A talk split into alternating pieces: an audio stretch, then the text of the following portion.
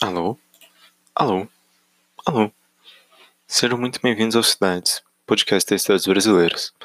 Hoje, nós vamos continuar nossa jornada pelo norte do país, conhecendo os 22 municípios que compõem o estado do Acre. Bom, o território acreano corresponde a 1,92% do território brasileiro e conta com 828 mil habitantes. Vamos lá.